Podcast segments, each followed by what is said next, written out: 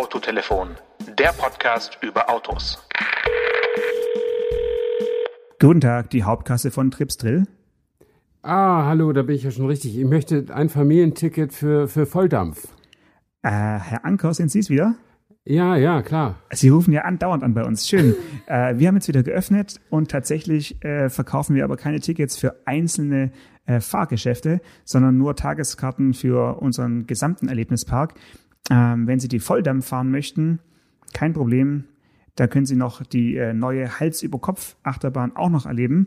Dann haben Sie noch mehr, äh, ja, wie soll ich sagen, Spannung, Spaß und Spiel bei uns. Wie wär's damit? Ja, das wäre super. Das ist ja auch die Form von Elektromobilität, die ich mir gern gefallen lasse. Mit einer Achterbahn ganz nach oben elektrisch und dann im freien Fall nach unten.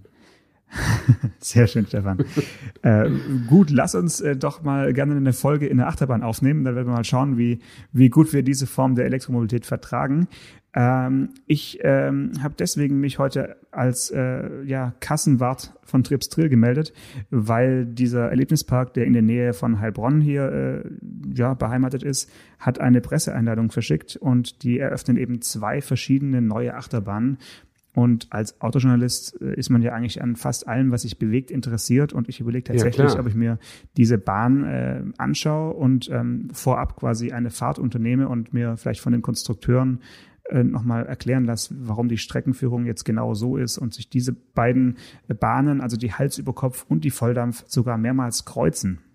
Oh, cool. Also ich liebe Achterbahn. Mir wird schlecht in Karussells, äh, also die sich nur so um sich selber drehen. Aber Achterbahn kann, könnte ich stundenlang fahren, äh, auch mit Looping und Schrauben und über den Kopf. Und ich finde das so super. Ich habe immer total Schiss. Aber wenn ich dann erstmal oben bin und es abwärts geht, das ist richtig gut. Das ist richtig gut. Und äh, um mal die äh, Hörer und Hörerinnen von uns, die sich immer beklagen, dass wir nicht immer direkt am Auto sind, äh, kurz wieder mit an Bord zu nehmen. Es gibt ja eine legendäre Achterbahn am Nürburgring, die nicht funktioniert. Äh, immer wenn man da ist und mal ein Auto da testet oder ein Rennen guckt, dann sieht man die, ein, ein Schandmal der Ingenieurkunst sozusagen. Ähm, aber wenn die funktionieren würde, das würde so einen Spaß machen, damit zu fahren, weil die Streckenführung total klasse ist von dem Ding. Ja gut, das ist natürlich jetzt sehr hypothetisch gesprochen. Ich, ich finde tatsächlich, wer mal äh, auch hier im, im süddeutschen Raum im, im Europapark äh, war und dort mit der Silverstar gefahren ist, der hat ja dann auch zumindest so ein bisschen Autofeeling. Wenn du dann nämlich anstehst, äh, schlängelt sich diese, die, die Schlange, die teilweise wirklich auch, äh, naja, eine Stunde kann man da anstehen, ähm, die schlängelt sich dann durch so eine Art äh, ja, fast wie so eine Boxengasse und ähm, das ist ja alles vom Mercedes Formel 1 Team ge gesponsert. Und ähm, ja, ich glaube sogar, es grüßen dann noch irgendwelche alten Rennfahrer, zumindest war es früher, war es noch so Mika Häkkinen und so, wahrscheinlich ist mittlerweile auch aktu aktualisiert. ähm, und ja, man, man wird da so ein bisschen in die, in die Rennfahrer-Atmosphäre ein, eingeführt über Videos und über Sound. Und die Fahrt an sich hat ja auch so ein bisschen was von, von äh, Rennwagen, weil die Silverstar sich dadurch auszeichnet, dass sie eben sehr ja sehr schnell ist, aber trotzdem sehr harmonische, sanfte Kurven fährt und nicht so komisch ruckartig wie manch andere Achterbahn, wo, wo einem einfach, ja, wo es einfach übel wird, weil die Richtungsänderung zu abrupt kommt, so wie bei der wilden Maus auf dem Oktoberfest. oder sowas. Ja, die wilde Maus ist heftig, das stimmt. äh, die ist aber gut in ihrer Hinterlist, weil alle denken, das sei harmlos, dabei ist es das gar nicht. Ähm, aber ja, ich meine, die, diese Silverstar wird ja vielleicht demnächst neu dekoriert mit einem Porträt von Sebastian Vettel, wer weiß. Oh, jetzt lehnt sich aber weit aus dem Fenster, obwohl Formel 1 Autos gar kein Fenster haben. Ich, Ja. Ist es schon Spruch, ist es schon spruchreif? Nee, Können wir es nee, heute aber- schon Nein, nein. ver verraten? Also, wir haben ja die Exklusivrechte. Nach, de, nach dem Move äh, von Ferrari weg äh, hat es ja viele Spekulationen gegeben, überall eigentlich alles ziemlich haltlos und vor allen Dingen auch, also ich will nicht sagen recherchelos, aber wirklich keine harten Rechercheergebnisse. Ähm, nur so ein hätte, könnte, wollte und irgendwelche altgedienten Formel-1-Reporter aus nah und fern wurden befragt, was sie sich denn vorstellen können und so weiter. Aber ich fand es interessant, im letzten Spiegel waren zwei Seiten im Sportteil über dieses Thema, dass Vettel äh, nach zu Mercedes strebt. Ähm, und die hatten eigentlich auch nicht viel mehr. Die hatten von keinem eine Aussage. Die hatten eigentlich auch nur eine Spekulation. Aber irgendwie ist das Thema offensichtlich so ein bisschen virulent. Und was die ganz gut auf den Punkt gebracht haben. Also natürlich erkennen die auch beim Spiegel an, dass so ein Formel-1-Rennstall nicht äh, dazu da ist, nationale Interessen zu bedienen, sondern ein weltweites Geschäft zu promoten. Es geht ja um weltweiten äh, Marketingwert und da postuliert ja Herr Wolf, der Teamchef, einen Marketingwert oder einen Werbewert von 1,6 Milliarden oder 1,4 Milliarden Euro, also sehr, sehr hoch, deutlich über dem, was sie ausgeben, natürlich. Ähm, und der Spiegel schrieb dann etwas suffisant, ähm, also was den Werbewert sicher hochhalten würde, wäre ein Duell zwischen Vettel und Hamilton. Und was ihn eher absinken lässt, wäre die, das Streben nach der achten Weltmeisterschaft von Hamilton, unterstützt von seinem wackeren, schildknappen äh, Bottas. äh, und das fand ich zumindest mal ein ganz interessantes Gedankenexperiment. Aber andererseits weiß man natürlich auch, dass viele Formel 1 Teams schon, ich will nicht sagen zerstört wurden oder so, aber durch den Kampf zweier Alpha. Nee, ja, und aber durch den Kampf zweier Alpha-Tiere. Ich meine, die, die guten ja. Formel-1-Fahrer, zu denen die ja beide gehören, zeichnen sich dadurch aus, dass sie verlieren, wirklich hassen. Und verlieren heißt Zweiter werden in deren Gedankenwelt. Ja. Und ähm, wer weiß, ob man das dann handeln kann. Aber also fürs Volk für die Zuschauer wäre das eine extrem gute Paarung, Hamilton, Vettel. Das, also da würde ich jedes Rennen gucken. Naja, ich weiß nicht, weil ich meine, so einen, so einen Wettstreit zwischen zwei sehr, sehr guten im gleichen Team ist, finde ich jetzt nicht so spannend, als wenn sie tatsächlich in zwei verschiedenen Autos fahren würden, die halt vergleichbar gut sind. Ich meine, daran hat es halt in den letzten Jahren einfach ein bisschen gekrankt, äh, dieser, ja. dieser, dieser Zirkus. Ähm, aber witzig, dass im Spiegel dann sowas steht. Äh, Im Prinzip ist ja der Spiegel dann auch nur sowas wie aufgeschriebener Autotelefon-Podcast, also auch nur ja, äh, bisschen. Ja. Man kann es ja mal, man kann es ja mal äh, versuchen. Ne? Also vielleicht, vielleicht äh, bewahrheit es sich ja dann und dann hat man irgendwie recht gehabt. Und wenn wir heute sagen, dass äh, Sebastian Vettel zu Mercedes wechselt, äh, dann waren wir auf jeden Fall mit die ersten, die es gesagt haben. Kann ja mal nichts schaden. Ja, okay. Aber wir wollten ja viele, viele Spielklassen tiefer einsteigen heute. Ähm, beim Honda Jazz Hybrid. Ah, jetzt hast du ja schon alles verraten. Ach, du wolltest daraus ein Rätsel machen. Da wäre niemand drauf gekommen, weil die Marke Honda praktisch keinen Marktanteil hat. Sowohl das ist richtig, als auch Jazz ist ja, sage ich mal, eher was für Kenner und Liebhaber als äh, Musikrichtung. Ähm, mhm. Wenn es einem gefällt, dann ist man aber ja wahrscheinlich lebenslang damit irgendwie äh, ver verbunden. Und so ähnlich scheint es mir auch bei diesen äh, kleinen Raumwunder zu sein was ja inzwischen kaum noch Konkurrenz hat, weil ähm, auf Kleinwagenbasis so ähm, vanartige Form, zumindest einen vanartigen Innenraum, bietet ja sonst eigentlich niemand mehr, so dass der, der Honda Jazz jetzt in der Neuauflage da im Prinzip anknüpft, wo er, wo er aufgehört hat.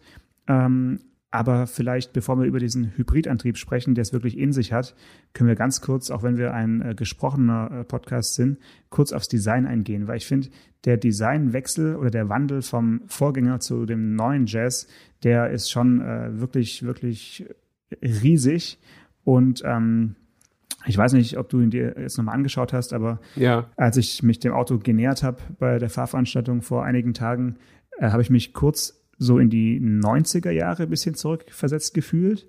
Äh, von der abgerundeten Form und so ähm, ist es irgendwie ganz ähnlich, aber es ist trotzdem modern, weil sie es halt so geschafft haben, finde ich, durch eine, durch eine klare Linie und auch durch Weglassen von irgendwelchen Schnörkeln haben sie es doch irgendwie zeitgemäß äh, hinge, hingezeichnet. Und jetzt kann man sagen, das Auto guckt mir ein bisschen vielleicht zu treu doof, aber man könnte auch sagen, es hat einen sehr sympathischen Ausdruck und die Scheinwerfer mit den, mit diesen augenartigen LED-Tagverlichtern äh, sind ja schon irgendwie so ein bisschen äh, knuddelmäßig. Also ich muss zugeben, mir gefällt er von schräg vorne ziemlich gut und ähm, ja, ich äh, habe mich sehr auf den Termin gefreut und äh, habe auch einiges mit dem Auto schon erlebt auf jeden Fall.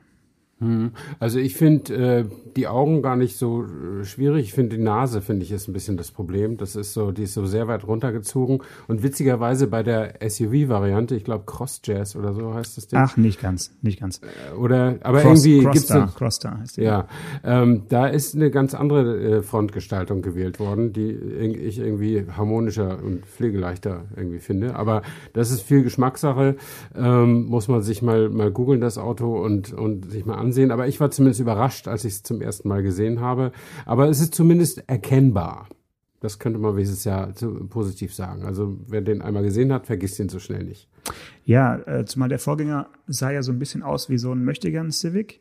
Also ähm, mhm. die anderen ähm, Bezeichnungen der anderen Honda-Modelle kann man sich ja kaum noch merken, weil die eigentlich nur aus Buchstaben bestehen.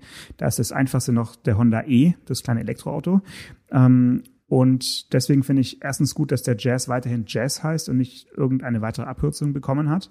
Und ähm, ich finde tatsächlich, dass diese, diese Nase bei dem, bei dem normalen Jazz, also bei dem Nicht-Cross-Star-Modell, äh, sieht nur aus manchen Blickwinkeln seltsam aus. Also es ist in Natura nicht so extrem wie auf den Fotos.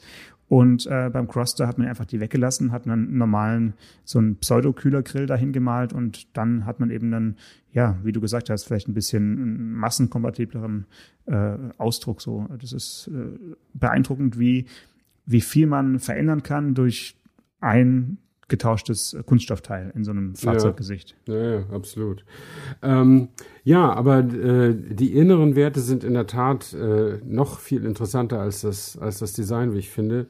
Ähm, das ist mal eine Hybrid-Variante, die interessant ist, finde ich. Ja, äh, sie machen es anders als äh, beispielsweise Toyota. Ähm, sie haben sich überlegt, also vielleicht fangen wir nochmal bisschen weiter vorne an. Warum macht Honda das überhaupt? Es geht natürlich darum, auch für Honda, sie müssen irgendwie den CO2-Flottengrenzwert, der ja 2020 zum ersten Mal eingehalten werden muss, auf durchschnittlich 95 Gramm, also senken.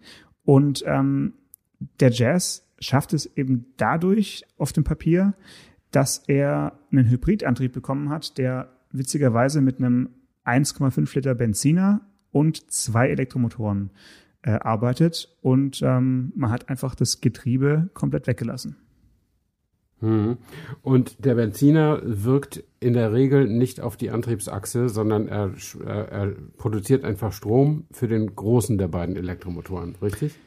Ähm, nicht ganz. Also die, der Akku, der natürlich auch noch Teil des Hybridsystems mhm. ist, ist mit 0,86 Kilowattstunden eigentlich nicht viel größer als ein äh, äh zwei Laptop-Akkus ungefähr. Ähm, aber das ist also viel zu wenig, um, um jetzt viel Strom zu speichern, um rein elektrisch fahren zu können, sondern der ähm, Benziner werkelt eigentlich fast immer äh, und äh, erzeugt quasi ständig den Strom für, für den großen Elektromotor. Und ab Tempo 80 kann er aber auch über eine äh, Kupplung ähm, direkt an die Antriebswelle sozusagen angeschlossen werden und dann äh, gerade auf der Autobahn äh, fährt man dann eben nicht mit äh, mit dem Elektromotor, sondern fährt dann doch mit dem Benzinmotor. Das ist mhm. wirklich so, so so ein ganz bisschen äh, würde ich sagen hat hat's mich erinnert an den ersten Opel Ampera. Da ja. war das auch so. Opel hat den Ampera ja als Elektroauto promoted. Ähm, es war aber eigentlich auch ein ja, Plug-in-Hybrid äh, mit, mit einem großen Akku eben, weil da gab es ja auch die, die Kupplung, die eben äh, für, für eine Verbindung zwischen ähm, Verbrennungsmotor und Antriebswelle sorgen konnte. Auch wenn die ja etwas geheim gehalten wurde oder zumindest nicht, es wurde nicht so betont, dass es diese Verbindung gibt tatsächlich. Ähm, bei Honda sagen sie es ganz ehrlich und von vornherein, dass es natürlich die Verbindung gibt. Ja. ja, aber bei Honda ist es ja wirklich ab Tempo 80 ist es klar, dass, dass du die Power vom Benziner brauchst. Und bei, ich glaube, beim Opel Ampera war das nicht so festgelegt. Ähm, das, das, war halt mal und mal nicht und das war schwer ja. zu erklären zumindest. Aber der Honda fährt einfach, wenn du jetzt auf die Autobahn willst, Tübingen, Berlin oder so, dann kannst du nicht mit dem Elektromotor äh, fahren, es sei denn, du behältst den unter 80. Ähm, äh, ne? Nee, also darüber hinaus kann er schon auch, aber da kann dann irgendwo einfach auch der der Verbrenner mit dazugeschaltet werden oder also das ist ja aber das, das macht nicht, das Auto doch selbst ja ja klar das, ja, ja, das macht genau. das Auto selbst also, aber es ist jetzt nicht genau bei Tempo 80 sondern also irgendwann ab Tempo 80 gibt es ja. eben diesen Betriebspunkt wo es effizienter ist diese Kupplung zu schließen äh, und dann ähm, passiert das Ganze wirklich unmerklich also ich habe ja. relativ viel äh, Autobahn und Landstraßenkilometer für diese kurze Zeit irgendwie hinter mich gebracht und man spürt es nicht wirklich. Also man, man hört äh, dann schon eher gewisse äh, Töne des Benziners, wenn man es drauf anlegt. Also man darf natürlich nicht äh, im, im Anker-Style digital Gas geben. Ja? sonst sonst äh, heult er wirklich auf, wie, äh, wie, also schon, dass man sich Sorgen machen muss. Aber wenn man das nicht tut, sondern einfach sanft beschleunigt, dann ähm, simuliert dieses äh, nicht vorhandene Getriebe, also ich, man könnte es ja so elektronisches Direkt Getriebe vielleicht nennen oder, oder Direktverbindung, ähm, die simuliert dann so wie so Schaltstufen. Die gibt's natürlich nicht Mhm. wirklich, aber der Motor macht immer so, hm, hm, hm, Ja. so als, als gäbe es irgendwelche Schaltstufen. Ja. Also so ein bisschen wie so ein elektronisches äh, CVT hört sich eigentlich an dann, ja. Aber genau, es ist aber kein CVT, also Es die ist Technik, die man CVT, für äh, CVT brauchen würde, ähm, die ist gar nicht eingebaut, sondern das regelt alles das Zusammenspiel zwischen Benziner und Elektromotor über diese spezielle Kupplung. Genau, das richtig genau, genau, ja. genau, genau. Und das finde ich schon auch cool irgendwie. Ich bin nämlich äh, kein großer CVT-Freund, aber äh, es ist so, wenn du wirklich äh, im Anker-Style, wie du sagst, Gas gibst, dass der dann erstmal losjault, aber keinen Vortrieb hat, wie ein CVT-Auto, oder? Ja, also so, es ist schon sehr, sehr ähnlich. Äh, wenn, also du, du kannst, du kannst dich so fühlen wie in einem ähm, alten CVT-Auto, wenn du es drauf anlegst, ja. Mhm, Okay. Äh, CVT, um das vielleicht nochmal zu erklären, Continuously Variable Transmission, kontinuierlich variable Kraftübertragung.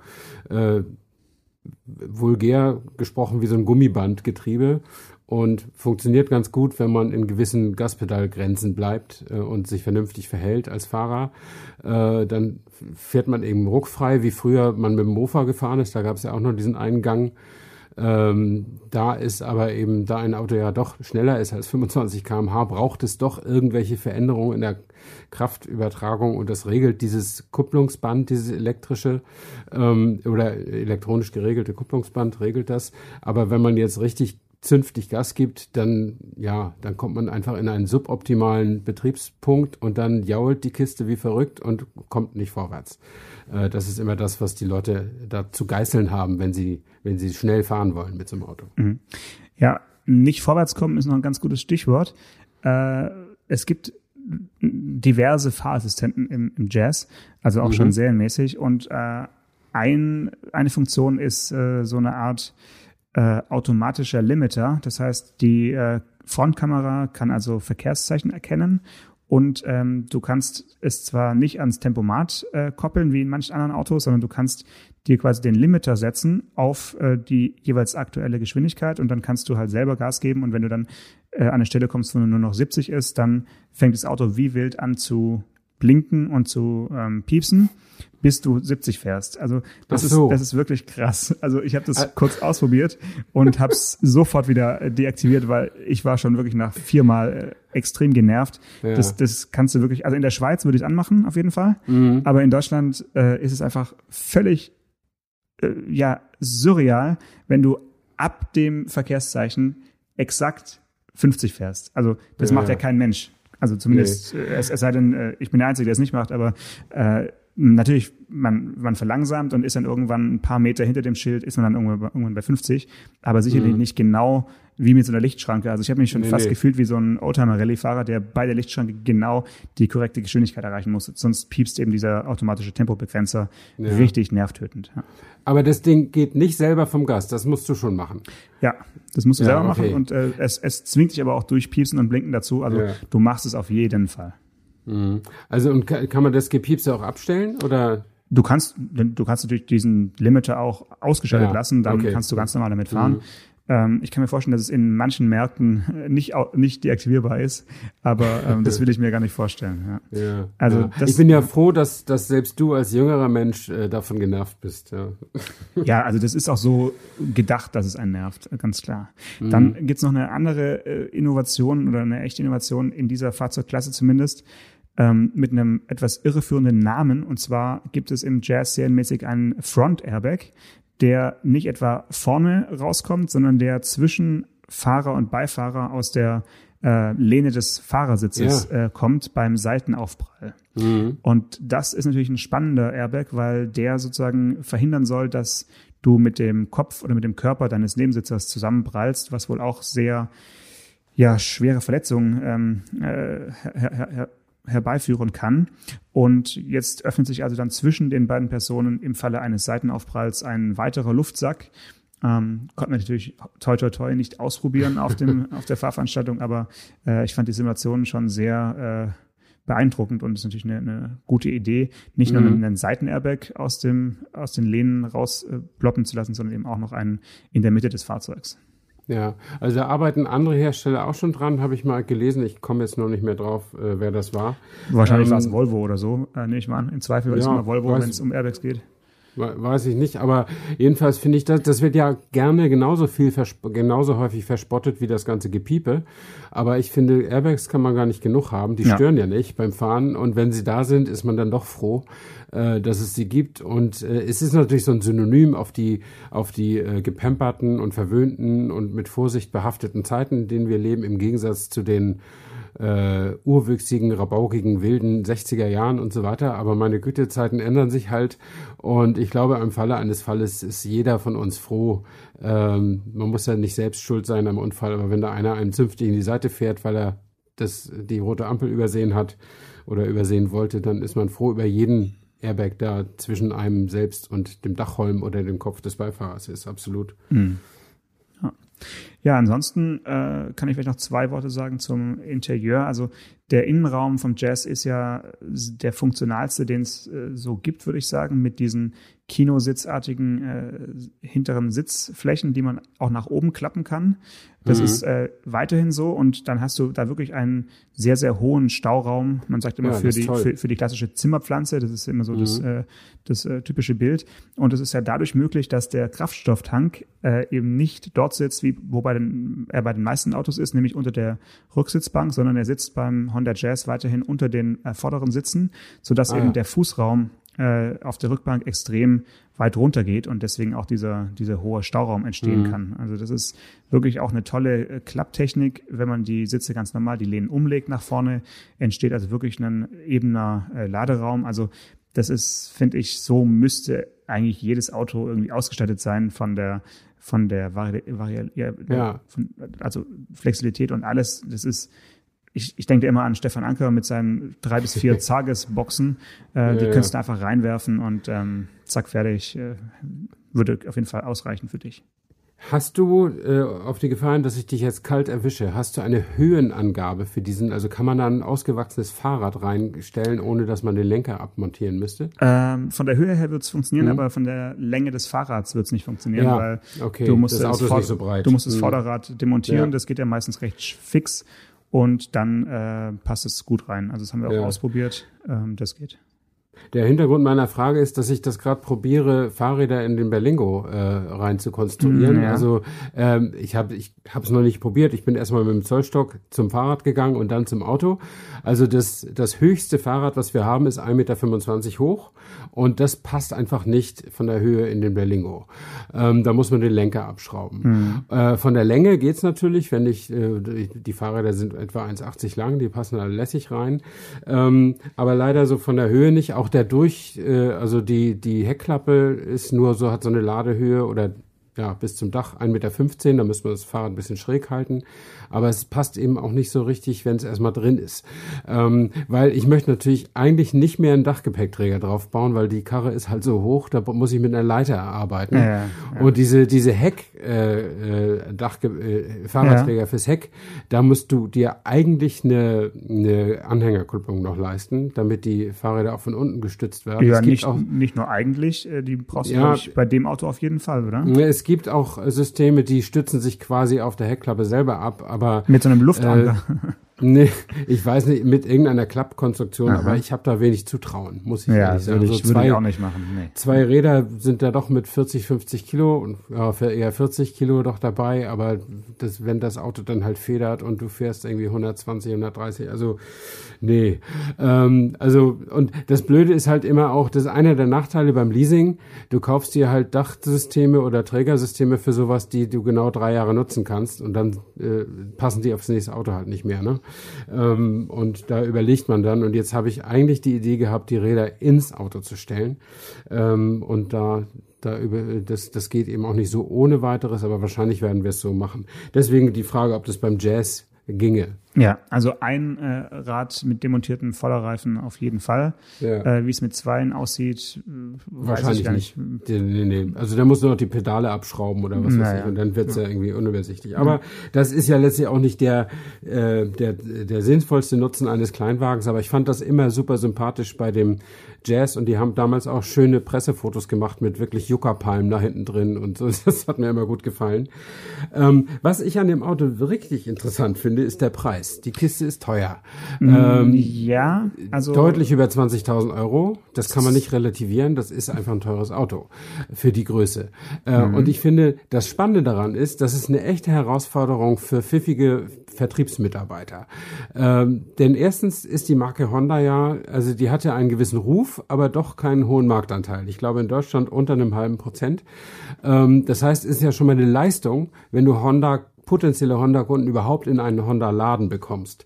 Äh, und wenn sie dann erstmal da sind, dann sehen sie da so ein Auto, was in etwa so groß ist wie ein VW Polo, aber irgendwie 8.000, 9.000 Euro mehr kostet, um es mal jetzt ganz polemisch auszudrücken. Mhm. Ähm, und jetzt kommst du als Honda-Verkaufsberater mhm. äh, und, und musst, jetzt ist, jetzt ist it's your turn. Jetzt musst mhm. du den Kunden davon überzeugen, warum das richtig ist, genau dieses Auto zu kaufen. Und ich glaube, dass man sich in diese Aufgabe auch richtig reinknien kann, weil das Auto hat ja eine Produktsubstanz, die den Preis auch rechtfertigt gerechtfertigt. Aber du musst den Leuten das erstmal klar machen, mhm. warum der so teuer ist. Also der Termin fand ja in der Honda Akademie statt, äh, in, er ja. in Erlensee. Und ich könnte jetzt ja mal so tun, als wäre ich Verkaufsberater.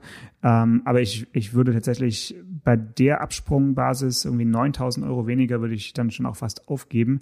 Ähm, natürlich muss man sagen, er ist extrem gut ausgestattet, schon äh, quasi in der, mhm. in der sogenannten Basisausstattung. Also da ist wirklich schon alles mit dabei, was man, was man braucht. Ähm, das ist bei Honda ja oft so, dass die Autos einfach schon viel an Bord haben, wo, äh, mhm. wo es bei VW erstmal noch viele Aufpreiskreuzchen äh, zu machen gilt. Äh, du hast schon recht, 22.000 Euro ist extrem äh, ja, selbstbewusst eingepreist, sag ich mal. Ja. Zumal der Vorgänger mit äh, Nicht-Hybrid-Technik äh, so ab 16 irgendwas zu haben war. Also auch der Sprung von einer Generation zur anderen. Das heißt, auch Kunden, die schon Jazz gefahren sind und jetzt vielleicht genau. mit dem nächsten liebäugeln, musst du auch erstmal da um, um 5.000, 6.000 Euro quasi anheben im Basispreis. Das ist schon wirklich Wahnsinn. Jetzt kann man sagen, okay, im letzten Jahr hat man irgendwie 3.700 äh, Jazz zugelassen. Und ähm, sie erwarten also vom neuen deutlich mehr. Woher mhm. sie diese, diesen Optimismus nehmen, ist mir ein Rätsel angesichts dieses Preises.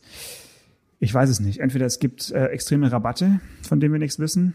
Naja, ähm, oder aber, naja, also der, der Normverbrauch äh, alleine wird die Menschen jetzt nicht überzeugen. Der, der liegt zwar bei 3,6 Litern äh, laut technischen Daten, aber das äh, ist ja nur was für wirklich extreme Vielfahrer, so viel kannst du gar nicht wieder reinfahren. Mhm. Also musst du schon über die Ausstattung und über, ja, über dieses Konzept ähm, kommen. Problem ist natürlich auch, dass kein Plug-in-Hybrid ist. Kriegst du jetzt auch nicht irgendeine staatliche genau. Förderung oder ähm, nichts dergleichen. Also es muss so funktionieren und da kann man nur gespannt sein, ob das in Deutschland funktioniert. Könnte sein, dass in anderen Ländern eben äh, die Steuergesetzgebung anders äh, gestaltet ist, dass man da auch dann solche Autos, die jetzt auf dem Papier irgendwie 82 Gramm CO2 ausstoßen pro Kilometer, vielleicht dann, äh, dann doch attraktiv sind für die, für die Käufer. Mhm. Ja, wenn man sich fragt, warum machen die denn sowas, dann hat das ganz klar mit der Honda-Strategie zu tun die äh, einfach, äh, die hatten mal ausgerufen, dass 2025 äh, irgendwie eine nennenswerte Zahl an Autos elektrifiziert oder elektrisch sein sollen und die haben das jetzt vorgezogen auf 2022, soweit ich mich erinnere. Und da können sie einfach jetzt keinen Normalbenziner für 16.000 daneben stellen. Dann ist eben auch der kleinste, der kleinste äh, elektrisch und weil elektrisch sowieso teuer ist, durch einen Elektromotor obendrauf, durch ein paar Akkus obendrin, auch wenn es jetzt nicht, kein Riesenakku ist, muss man wahrscheinlich die strategische Entscheidung treffen, wenn er schon teurer wird, dann tun wir auch richtig viel Extras rein, damit die Verkäufer was zu argumentieren haben, so wie du eben eben auch argumentiert hast. Mhm. Und dann li liegen wir eben bei 22.000. Und ich bin auch sehr gespannt, wie sie jetzt die Bestandskunden den würde ich zum Beispiel allen mal einen Brief schreiben. Zumindest denen, die jetzt ihren jetzigen Jazz schon länger als zwei oder drei Jahre haben. Äh, und dann wäre ich sehr gespannt, was da in diesem Brief drin steht. Ähm, das, äh, weil die das sind ja ihre wichtigsten Botschafter, die, die Leute, die so ein Ding schon haben und es nochmal kaufen. Äh, dann, das ist ja schon die halbe Miete. Und dann, dann musst du dich um die Neukunden natürlich auch noch kümmern. Hm. Also, wenn man sich jetzt überlegt, dass der Honda E, der ist ja, kostet ja so um die 30.000, ist ja noch mal teurer. Äh, und vielleicht ist es dann auch so ein, so ein Ersatzauto quasi für Leute, die eigentlich den stylischen, retro-designten Honda E gerne hätten und dann äh, aufgrund des Geldbeutels dann doch beim Honda Jazz landen. Also ich, ich will es jetzt eben nicht, nicht wünschen, aber es, es könnte ja sein, dass es einfach noch so ja, dass, ja. dass ja. es deswegen dem Honda-Verkäufer gar nicht so arg wehtut, so ein zweites Auto äh, zu, zu haben, was eben auch sehr teuer ist, aber er kann zumindest, wenn, wenn man vom Honda E kommt, ihn als günstig darstellen. Ja. Mhm. Und interessant ist noch dieser Honda Crossstar, also das ist das gleiche Modell, einfach nur drei Zentimeter mehr äh, höher, also höher gelegt und mit dieser Plastikbeblankung. Den gibt es eben nur in der Top-Ausstattung und den gibt es dann nur ab 26.000 Euro und ein paar zerquetschte. Naja. Und sie erwarten einen Anteil von 25 Prozent für das Auto. Also ist, äh, ich ja. weiß es nicht. Äh, es, es mhm. ist, it's, it's magic. It's, it's the ja. magic of jazz. Ja, ich will noch mal ein kleines Update geben. Ich habe nämlich mal einen, einen, von mir selbst geschriebenen Artikel hier nochmal auf, die, auf den Bildschirm geholt. Mhm. Äh, also es soll nicht ein gewisser Prozentsatz elektrisch oder elektrifiziert sein, sondern alle in Europa angebotenen Honda-Modelle sollen bis 2022 einen elektrifizierten Antriebsstrang haben. Also es geht gar nicht mit einem normalen Jazz. Das geht jetzt nicht, den kann man nicht 2020 einführen und 2022 wieder, wieder wegnehmen. Geht ja, andere, andere Hersteller würden das machen, aber Honda macht es nicht. Ja, ja Honda macht es zumindest mal nicht, ja. Ja, ja gut. Äh, Gut, äh, ja, apropos äh, Elektro könnte man auch sagen, als kleinen Rausschmeißer. Ja. Äh, hier die ähm, nicht allzu weit entfernte Universität Hohenheim hier bei Stuttgart hat eine Studie veröffentlicht. Ähm, da geht es auch um die Akzeptanz von Elektroautos. Mhm. Und äh, die haben äh, eben jetzt herausgefunden, dass die Erfahrungen, die die Nutzer von Carsharing-Autos machen, also natürlich von elektrischen Carsharing-Autos, wie beispielsweise die Flotte in Stuttgart ja rein elektrisch äh, fährt, bei früher bei Car2Go, mhm. ähm, das ist also eine eine extreme oder ein, zumindest einen messbaren, ähm, äh, einen positiven Einfluss hat auf die Akzeptanz von Elektroautos und äh, der sogar höher liegt als äh, bei klassischen Probefahrten. Also wenn du jetzt eine Zeit lang ohne Kaufabsicht mit einem Elektrosmart durch Stuttgart gefahren bist, mit so einem äh, Carsharing-Auto, dann bist du nach einer gewissen Zeit durchaus bereit, erstens dieses Auto weiterzuempfehlen und ähm, vielleicht sogar über einen Kauf nachzudenken. Also das ist für mich jetzt kein großes Geheimnis, diese Studie. Ich habe schon immer gedacht, mhm. dass, dass die ganzen Carsharing-Angebote von, von Daimler und BMW und Co. eigentlich nur so Verkaufsinstrumente äh, sind und im Prinzip mhm. gibt mir die Studie in dem Fall auch recht. Ja, also die Autos sind ja überhaupt nicht kostendeckend äh, vermarktet da in dieser für diesen sehr sehr günstigen Minutenpreis in diesen Sharing-Stationen. Das muss als verkappte Probefahrt sozusagen dienen und ja, warum auch nicht? Ich meine, äh, man kann ja nur kaufen, was man kennt und wenn man ähm, zumindest kaufen die wenigsten Leute Sachen, die sie noch nie gesehen oder angefasst haben. Ähm, und äh, dann ist das schon, schon sinnvoll und mich überrascht das Ergebnis dieser, dieser Studie auch nicht. Wobei natürlich bei diesem Carsharing äh, das lästige Nachladen einfach wegfällt. Du stehst, stellst das Auto ab und gehst und jemand anders kümmert sich um die Einzelheiten. Man muss ja auch nicht tanken, wenn es jetzt äh, benzinbetriebene Carsharing-Autos sind. Ähm, das ist natürlich dann noch so wieder der Downfall, wenn man das Auto dann besitzt, dann muss man sich dann doch alle zwei Tage mal um eine Akkuladung kümmern, ähm, je nachdem, wie viel man fährt. Ja, das ist ein Problem, was Schwaben nicht haben, weil Schwaben schon immer äh, sich auf der App die leersten Autos ausgesucht haben und die dann entweder tanken gefahren sind oder an die Steckdose angeschlossen haben, um dann Freiminuten zu bekommen. Also das, ja, das der, der, auch. der mhm. Schwabe muss sich da kaum umstellen, aber natürlich der der, der Nicht-Schwabe hatte wirklich ein Problem, weil er dann wirklich eigentlich jemanden braucht, der ihm sein Auto aufladen fährt. Ja, Den ja. schwäbischen Nachbarn. genau. Und noch vielleicht ein letztes zum Thema Elektromobilität. Einen Tag nachdem wir letzte Woche auf Sendung gegangen sind, äh, hat VW tatsächlich den Verkaufsstart für den, für den ID3 festgelegt, der tatsächlich im Sommer nun sein wird. Irgendwie in der ersten Septemberwoche werden die Stopp. ausgeliefert. Warte mal kurz. Doch. Ja, aber ist für dich September noch Sommer? Ja, naja, meteorologisch und kalendarisch Ach, okay, schon. Bis, bis, bis zum 22. Gefühlt natürlich noch nicht mehr. Spätsommer, also wenn mir jemand sagt, im, Som im Sommer werden wir das und das machen, dann würde ich denken, irgendwann Juni, Juni, Juli. Juli.